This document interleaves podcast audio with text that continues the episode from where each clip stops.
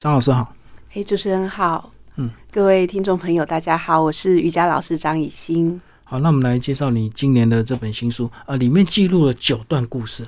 对，这九段故事就是呃呃，在瑜伽教室上课的学生，然后他们呃人生故事，以及发生在瑜伽垫上的故事。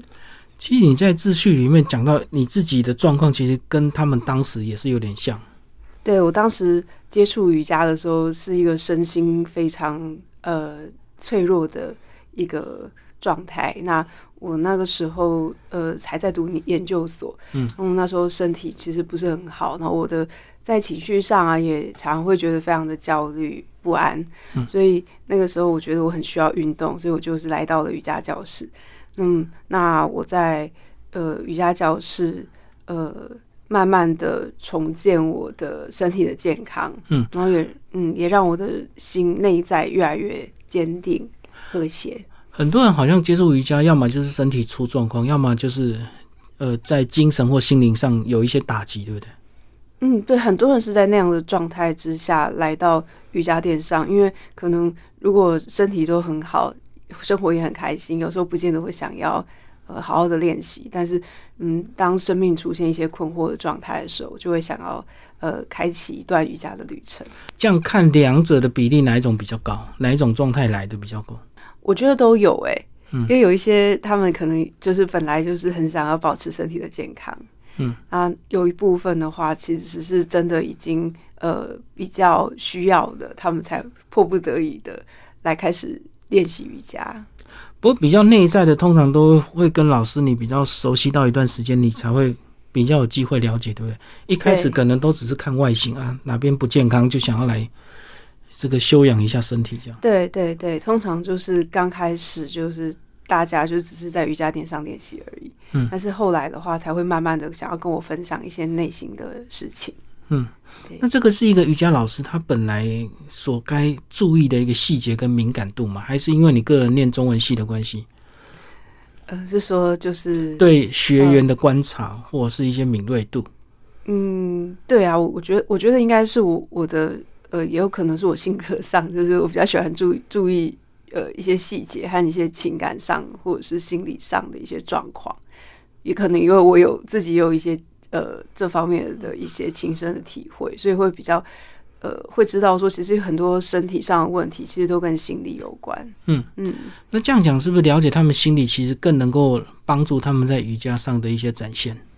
嗯，对啊，就是呃，有时候其实很多时候都是内在的一些状况去影响到身体。那呃，有时候他们会比较信任老师，或者是愿意就是在讲更多的时候。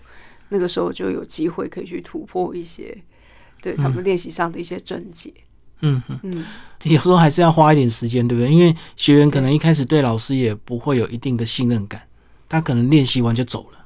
嗯，对。然后呃，通常我也比较不会把他是学生，你跟我讲一些什么，那是两个人真的很熟的时候，他们才愿意就是敞开心胸。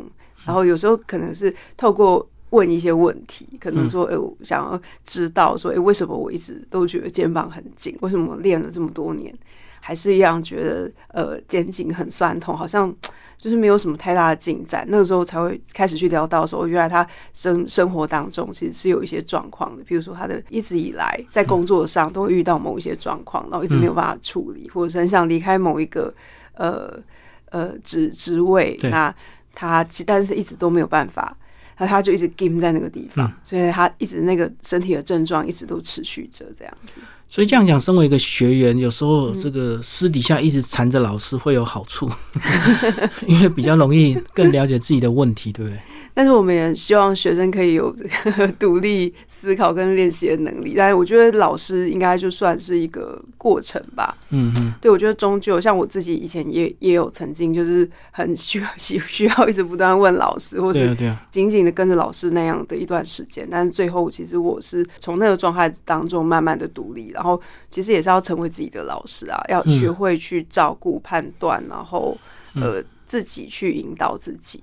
对，因为我们在瑜伽说，每个人内在都有一个上师，就是那个呃上师会引导你，然后呃，其实你不需要一直去寻找外在的老师。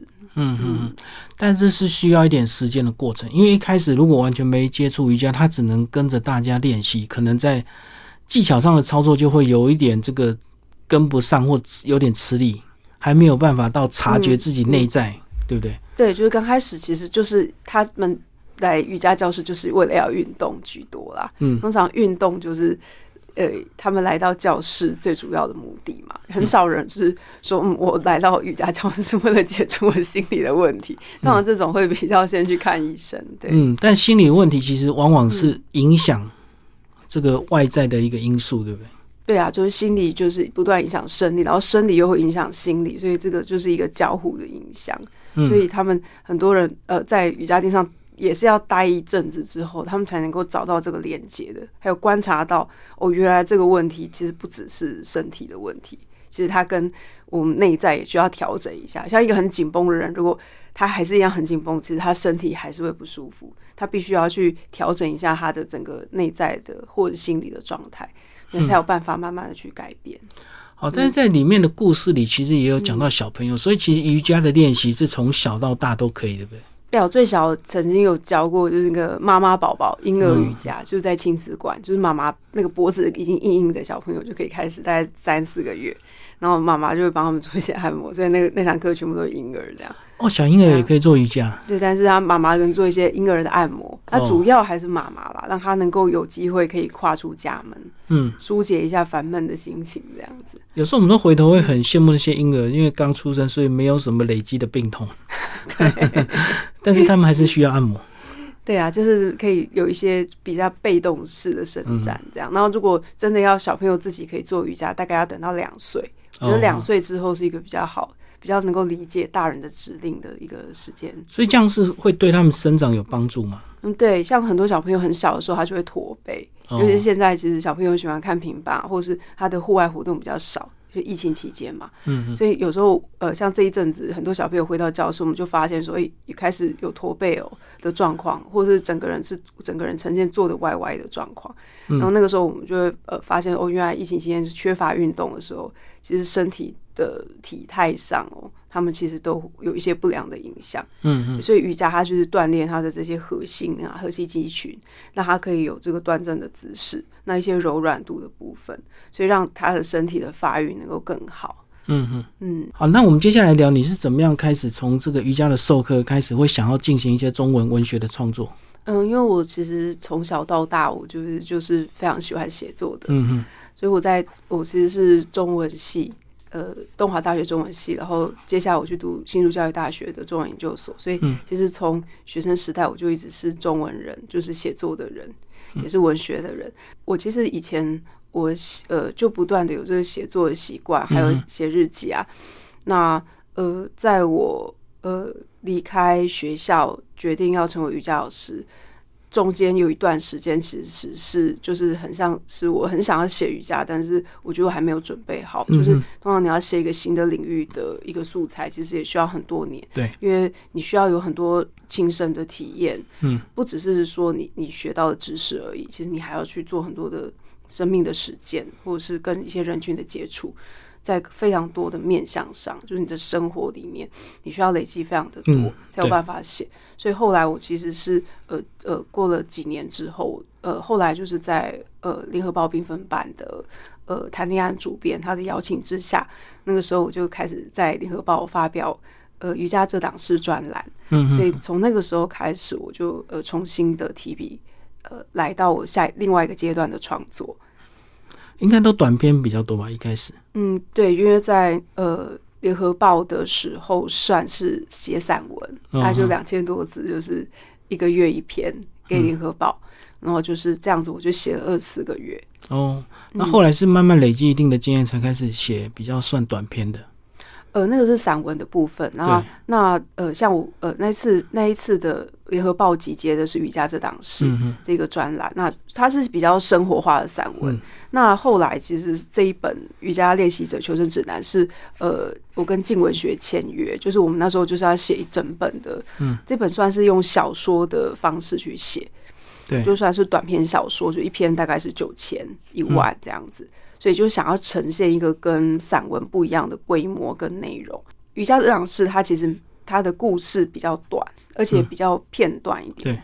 那这一本的话，我是希望它可以是比较完整的，嗯，去呈现一个人物或者是一个人物的一个生命的历程，或者是他在练习瑜伽的历程这样子。所以这本书就是九篇短篇小说集结出来的。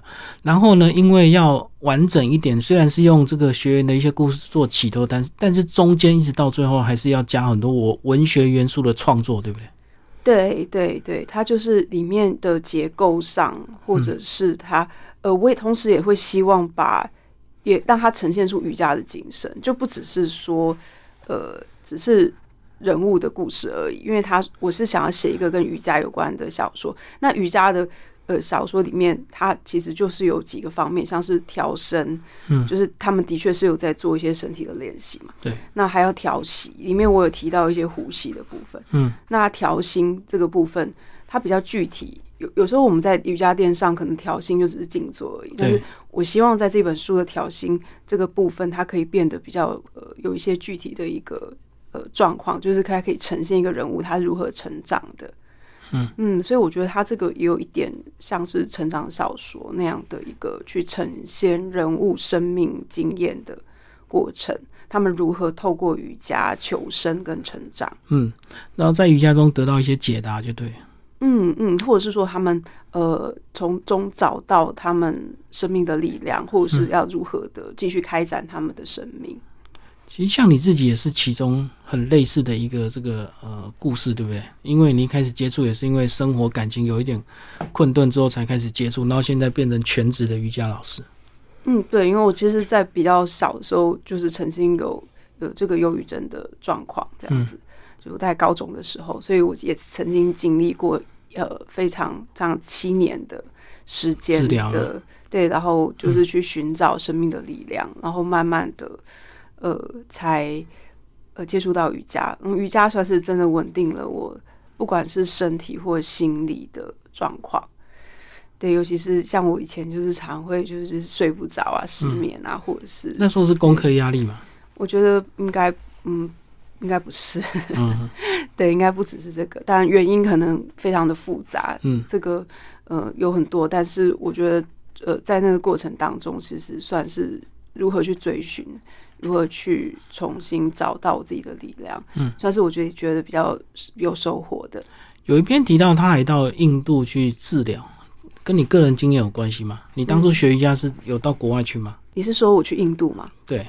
我其实算是已经成为瑜伽老师之后，才才开始去印度的。嗯，对，等于是再去那边，呃，接触他们的一些体系，就对。哦，那个时候是那个阿育吠陀，对不对？嗯对，阿育吠陀，它嗯，可以把它想象成印度的传统医学，就印度的中医。嗯，印度之于阿育吠陀，就是等于我们台湾人会去看中医那样的一个一个体系，这样子。所以它就是算是他们传统的医医药，还有传统的治疗方式。所以它就跟我们可以把它想成中医，像我们有时候也没有什么病痛，但是我们就觉得我们要调一下身体，我们就去看中医，吃个中药嘛，调个体质。那阿育吠陀的话，它有点像是这样。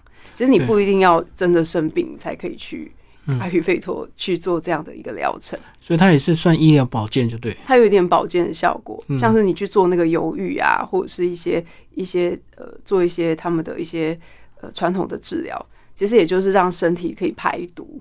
嗯，那跟中医是有点像，那就是那他们呃，诶，他们的阿育吠陀里面很有趣，他们就是也是要结合瑜伽，嗯嗯，就像如果中医可常会打太极拳，类似那样气功，那他们的这体系的传统医学，他们就是要结合瑜伽的一些练习。那不同的人，他们可能会做一些不一样的瑜伽的练习。嗯，有有他们的阿育吠陀医生，他们是就像我们的中医师，可能会给你一些处方，生活上需要注意的事。那阿育吠陀医生也会依照你的体质，他们也会把脉，不过他们的把脉的方式就跟中医不太一样，他们有他们的体系，所以他们就是可以用他们他们的方式去呃帮助呃他们的呃病人，或者是他们想要接触的调养的人，可以去养生这样子。好像很多人学瑜伽学到一个程度，都会去印度追寻一些东西哈，不管是技术或者是在心灵层次上。对，因为印度算是瑜伽的这个发源地。然后呃，像我们自己后来是呃有接触到的老师，或者说我们最后呃皈依的老师，或者是传承，就是在印度。所以我们有点像是，就是很像回学校一样，就是我们要跟他们保持一个长期的关系，然后我们要定时回去学习进修。去印度等于是溯源，就对。对，但是我后来去比较没有这么观光的感觉，比较多是有点像是回学校要重新充电，让自己可以更新。毕竟在台湾的生活，其实有时候也会，我教学都是一直在放电嘛。所以有时候要去听课，就是在充电嘛。对，我觉得重新成为一个学生是老师非常重要的一一个嗯充电的时机。嗯，好，里面有没有一些故事想跟我们分享呢？嗯，我这一本里面有大概有九个故事嘛。是，嗯，然后我自己。比较我自己最喜欢的，其实算是最后一篇啊，就是刚刚主持人说，就是我回回去印度那那一那一篇。其实，在那一篇在写的，本来要开始写的时候，其实我是有点写不出来的，所以那时候我就决定说，嗯，我可能还需要再回去印度一趟。所以回去印度之后，我就呃展开了我的静默练习。那在印度的静默练习，就是他是呃，就是不说话，然后呃，我们会带一个牌子，上面写 silence，这样，就是让我们完全就不沉默，就不讲话。然后我们在那一段时间，就是从早到晚，其实它是按照 schedule 去呃行程，有很多的练习，就是从早到晚是排的满满的。所以其实你虽然不讲话，但其实你是很忙，而且必须要按表操课，什么时间点该做什么事，然后它会有体位法，就是瑜伽动作练习，要有呼吸练习、静坐。那有时候有一些沉思步行，然后什么时候吃饭，什么时候睡觉，他都会有一定的这个行程。这样那不是跟台湾的禅期很像吗？不过禅期他们只有打坐哦。我们瑜伽的系统还要做很多事。我们瑜伽的系统，它它本来就是有呃这个调身调息的部分。嗯嗯。因为我们在瑜伽呃里面吼，其实，在呃他静坐前需要去先把身体调整好，呼吸调整好，所以他前面是需要做一些些准备的。所以，我常常我们在教室可能做完体位法就下课了。嗯，对。但是在在静默的时候，我们其实是需要一个完整的练习。对，然后我在那个练习里面，就是重新的，就是沉淀自己。对，所以后来写的这个出口这一篇。所以它是多长的一个周期啊？就是这样的一套课程。或学习，呃，像我自己去的时候就不是课程，就是我跟老师讨论好，因为我算是一个比较有一些经验的人，嗯我已经大概做了十几次了，所以呃，我就可以自己做。嗯，那他也有课程的，就可能是五天，但是如果说呃你想要去做的时候，他可以做呃三天、五天、七天，就是看你能够停留多久，甚至有些人会做到一个月、三个月、半年，甚至有一年。甚至还有好几年都坐在静默的 静默的状态，就住在学院，就看每个人的状态就对。但是你要有时间这样，所以你可以自己克制化，因为你是有经验的，你自己知道你想要得到什么就。还有多少时间？那如果说没有经验的话，就可能要参加我们所谓的静默营，就有老师来指导你，然后该怎么去做这样子。所以也有很出阶的，就去参加这个营营队这样。嗯，所以出口这篇就是你个人的故事啊。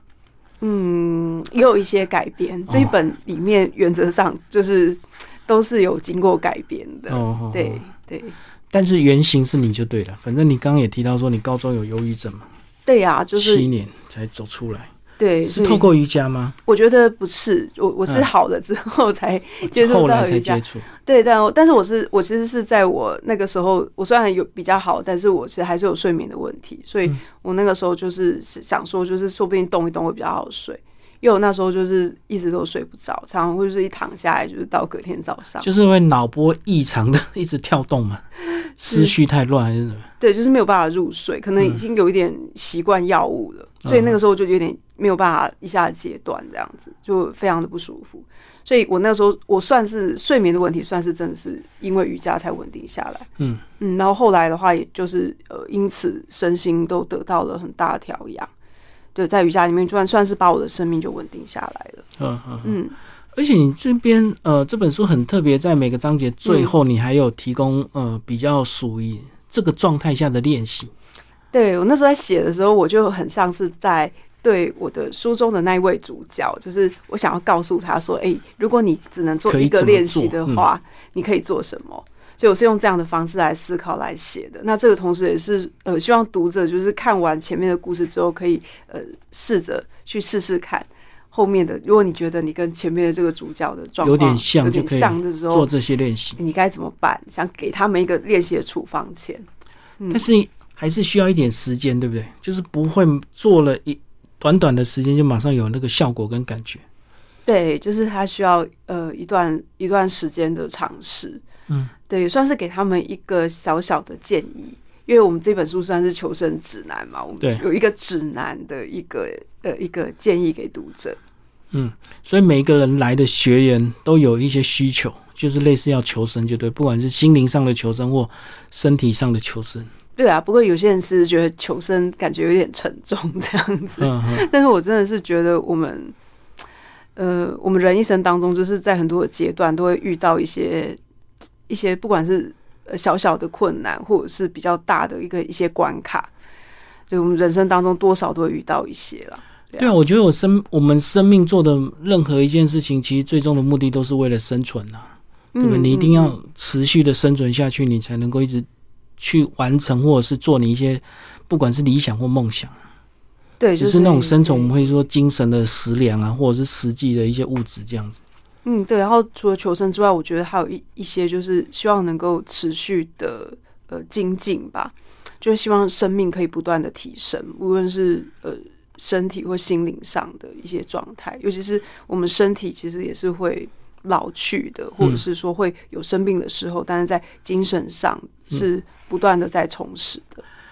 你有一两篇有提到说一对一的教练，所以到对方家里或者是对方指定的场所去教导，然后更容易接触到对方，而且也更容易让对方跟你一些疏解或者是讲解一些他个人的心事。一对一大概是什么样的一个状况？哦，一对一的呃学生，他们呃有时候是说他们比较没有那么多的时间去参与指定的时间，他比较方便。对，或者说他觉得说他。不想要跟别人一起上课，或者说他身体上有一些特别的状况，像我之前有一些学生是像坐轮椅的阿妈，那他们可能就真的是家人不方便带到课堂上，或者说课这没有这样的课的，就是需要为他克制化这样。嗯，那有一些是真的算是时间上，他真的是没有办法呃很规律的参与一堂课，或者说他的他的家住的非常的远。嗯，然后他的家附近都没有教室，所以那个时候我们就可能会去他们家里去帮他们上课，所以就更容易接触到他心灵的那个部分，对不对？对，因为我真的觉得一对一的时候很容易就开始聊天，很容易亲近嘛，彼此之间。对，然后我们就很像朋友一样这样聊，嗯，尤其是我们会帮学员保密他们的状况这样子，然后他们就会很放心的来跟我们聊天，然后有时候他们的身体在，比如说那那一阵子可能有些特殊的状态。那我们会依照他的状态去呃调整他们的练习。哎，会不会这个一聊开之后心结一解，然后身体的一些症状可能哎就舒缓了？当然不会马上好，可是可可能感觉是不是就会舒服一点？是不是有时候心灵真的会影响身体？对啊，就像我们有时候心情不好的时候找朋友聊聊天，然后聊完之后就觉得哦，真的是全身舒畅，其实很快的就会卸掉一些我们心理上的不舒服。不过我觉得听了很多故事，你你要把它重组啊，然后写了这样九篇的小说，然后还要不同类型，这样读起来才会有趣，也是要花一点时间去构思，对不对？嗯，对。不过那时候真的是还蛮快，那时候我跟静文学的编辑聊完，就是这本书，我我想要写什么，聊完之后，其实我用很快的速度就把架构写好了。对，因为其实算是在好几这个这几年之间，真的就会接触到各式各样不同的人，其实基本上每天都有不同的故事。然后比如说早上你可能教小朋友，下午可能就是教老人，然后晚上教孕妇，然后可能会有一堂是呃一般的成人。对，所以其实这个我们我接触到的人就比较算是比较多一点。然后他们其实每每每一个呃，就算是同样一个人，他也会在每一年都有不一样的一些状态的变化。嗯，对，所以其实有时候可以观察到蛮多的。嗯，接触的学员多，当然听到故事就多。所以重组起来也非常快，而且刚好你也有中文所的那个练习嘛，中文所的一些嗯背景这样，对，就是在文字上是算比较可以去掌控的。嗯嗯，会不会想要创作一些比较轻松的图文书啊？就有些人如果觉得文字量太多，读起来蛮辛苦。哦，我我第一本我在当时还有有曾经有一本是《爱动女孩瑜伽课》，就是跟呃 f u n s p o r t 去运动这个厂商，嗯，他们有合作过一本，就算是讲体位法的书，嗯嗯，也是就是算是你主持人说的这样子的，就是有插图，然后有动作的解析。哦，比较轻松一点。对，我那本书就比较算是说给这个想要在家看一下书，然后做几个动作的一些读者来。轻松的工具书，就对。对，它算是比较轻松的工具书。嗯，对。对啊，因为或许瑜伽的工具书很多啦，因为很多人也可以拍很精美的照片，步骤一步一步教你。啊对，那时候就是做这样的一本书，对，有算是有做。对，可是用瑜伽来做中文创作，确实是比较少，也比较辛苦一点。对，不过这这算是我自己最想要做的一一个两个专长的结合，就对。对对对，而且可以写到一些蛮深的东西。我觉得这本书有时候很像，不只是在写瑜伽，有时候也是在写人的成长跟求生的一些故事。嗯，对。然后这个跟我自己本身的连接就是蛮深的。这好像是文学工作者的使命，对，想要传达一点东西啊。对，很想要传达一些更比较深刻的一些一些部分。嗯，所以这样讲，其实如果你要练瑜伽，有时候先了解自己，真的会帮助比较大一点，对不对？对，我觉得在过过程中会慢慢了解自己。比如说，有时候我像我自己，就是在练习过程中发现说，我原来我其实是很追求完美的，追求完美到会让我自己压力很大。嗯，说那个动作刚开始我在练习的时候，我就会很在意说，哎，那个角度要怎么做。或是标准，要很标准，然后我好像跟老师都有一些差距，然后老师会一直来调整我是不是做的很差，或者是说，我就会开始对自己有很多的怀疑，就是说，哎，我这样会是一个好的老师吗？然后学生会不会喜欢我啊？然后就会有非常多的小剧场在心里，所以这个嗯，这个部分就是在我刚开始教的时候，算是蛮蛮大的一个关卡，自己的忧虑，对。不对？然后慢慢的才会去认认识到自己这一个部分，然后重新的认识自己，我到底是一个什么样的老师，然后我是谁，然后我到底有什么样的优点，然后什么地方我其实是不我不一定要做的很好，因为有些特质我没有也没关系，可以让学生去跟另外有那样的特质的老师练习，那我就做好我自己的能够做到的部分就可以了。嗯，所以那个部分就慢慢的帮助我去建立自信，就欣赏。那个你本来的样子就对，不用刻意要符合所有的学员。对，就是接受我自己真实的样子。然后，如果我自己做不到的部分，我也就我知道我不是这样的人。就有适合他们的老师。对，就让他们去找。所以，当学生不见的时候，我就会说：“哦，他们可能去找适合他们的老师了。”我就不会觉得患得患失。哎，那这样讲，你这么多年，那你清楚知道，如果学员喜欢你的话，是什么原因吗？学员喜欢我，就你个人特质。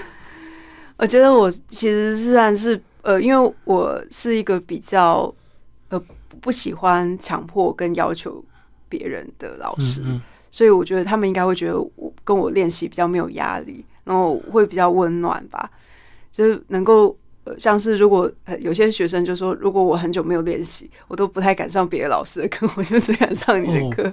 或者说我今天身体很不舒服的时候，我就只敢上你的课，因为你会让我觉得很放松，然后没有压力，然后你不会要我去做一些我没有办法做到的事情。然后就算我没有办法做到，我也不会觉得被批评。嗯嗯，对，然后很会让我觉得就是很放松、很放心。嗯，所以我比较不是一个，如果是一个个性上很喜欢挑战、很喜欢被要求的学生，就比较没有那么适合上我的课，因为我就是本身就是没有这么的要求学生一定要做到什么样子，我比较喜欢让他们自己去探索。他们在当下能够做到的状态，这样你觉得这跟你早年自己个人的一些身心的痛苦有没有关系？我觉得有诶，我觉得就是我从那个状态，因为刚开始我就是一个真的会是一个不断要求自己一定要自己一定要怎么样怎么样，就是没有弹性的一个人。然后后来我其实才慢慢的在瑜伽里面找到我自己那样的放松的状态，所以我其实到现在我还是一个。比较倾向容易紧张的人，但是我其实也知道说，哎，我我知道我觉知到我紧张了，然后我可以慢慢的去练习怎么把自己放松下来。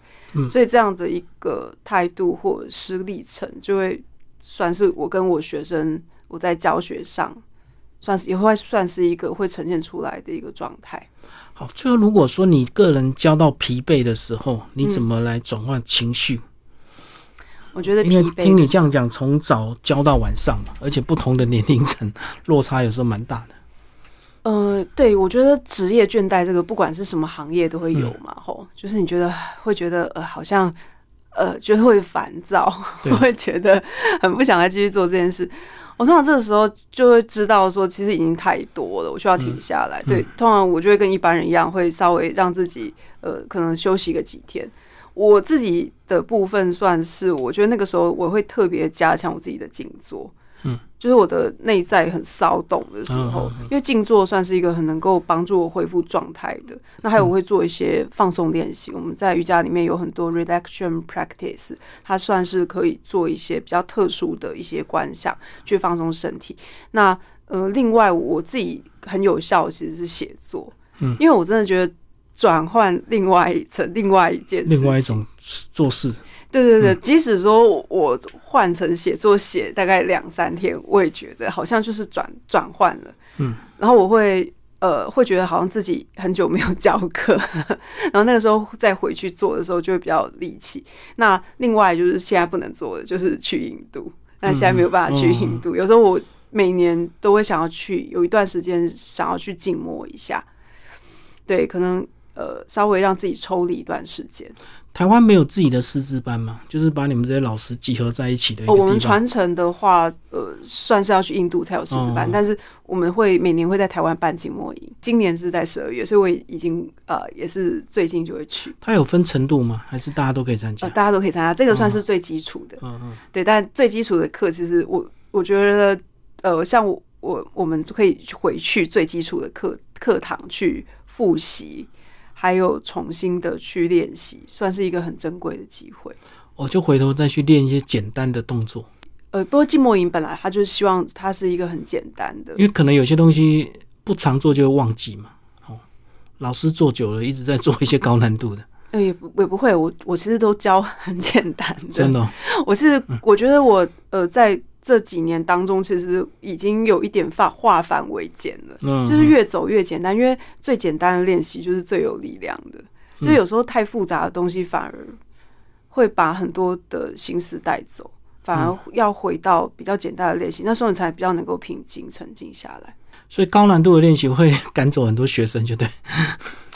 对，而且也不太适合，甚至我自己觉得我自己也不太适合太高难度的练习。嗯，可是我觉得最高难度的练习都是最简单的练习，就是像我们在凿一座井一样，就是其实我们是往下凿嘛，我们要的是深，但是其实你看，你一直看都是看我们是那一座井，很像练习它就是一座井，其实它不是要越做越深，就对对，它比较它比较不是要把井的外观弄得宽，或者是弄得很漂亮，因为那没有意义。所以其实我们在练习的时候，很像是往下找的过程。所以我们老师说，最简单的练习，一个每一个练习它都有不同的层次。比如说我们在静坐的时候，就是跟大师们在静坐的这个层次就是不一样。一样，我们都是在做一样的动作，可是层次不同，就对。对，像是资深的练习者，可能做一个呃体位法哦，他可能就已经入定了。然后可能我们还在找说，哎，那角度好像怪怪的，或者说，哎，我肩膀还在痛，或者是哎，好像还是不太稳定。但是他们可能已经到另外一个世界去了。简单讲，就像睡觉一样，一瞬间有人可以睡得很熟，对对对，有些人可能还翻来翻去，还无法入睡。对对对，所以他他那个那个那样的一个练习，他就很像是他是要让他加深的。嗯，对，所以一个呃，譬如说同样一个动作，可能我刚开始练习的时候做，跟我做十年后的那个那个时候做，那个感觉和呼吸是完全不一样。可能刚开始都没有办法专注在呼吸，嗯，可是等到十年后再做那个动作的时候，会感觉到完全不一样了。好，最后已经帮我们介绍一下书封的设计，好吗？好，那我们这一本书呢，这个呃，我们可以看到这边有一一个一个非常大的叶子，那呃。这个是扁口，他的这个插画家他们做这个叶子的时候，特别有一个破洞，所以就是这个破洞就是在我的这本书的最后一篇出口，有有一个心里破一个洞的女孩。其实我们内在都有破洞的，无论是谁，你的人生的经这个过程当中，吼一定会有嗯这个心有破洞的时候。那我们就是踩在这个破洞的叶子上，那这个洞有一个水可以反照自己的倒影，所以其实我们在瑜伽当中，我们可以看见我们自己，就是在练习的过程，认识自己，看见自己，然后就踩在这个叶这个破洞上，然后可以看见。那当然，我们这本书是一个瑜伽的书，所以它有一个这个瑜伽的动作。那这些小鸟就是同伴，也是我们这本书中的很多的主角。那我们大家一起在练习，所以不不只是我我们一个人而已。其实我们在生命当中，即使是我们破碎的时候，其实我们身边都有很多的友伴在陪伴我们，所以我们其实并不孤单。对，那这个这本书就是呃这样的一个呃封面，就是带给我们这样的一个遗憾。好，谢谢张老师。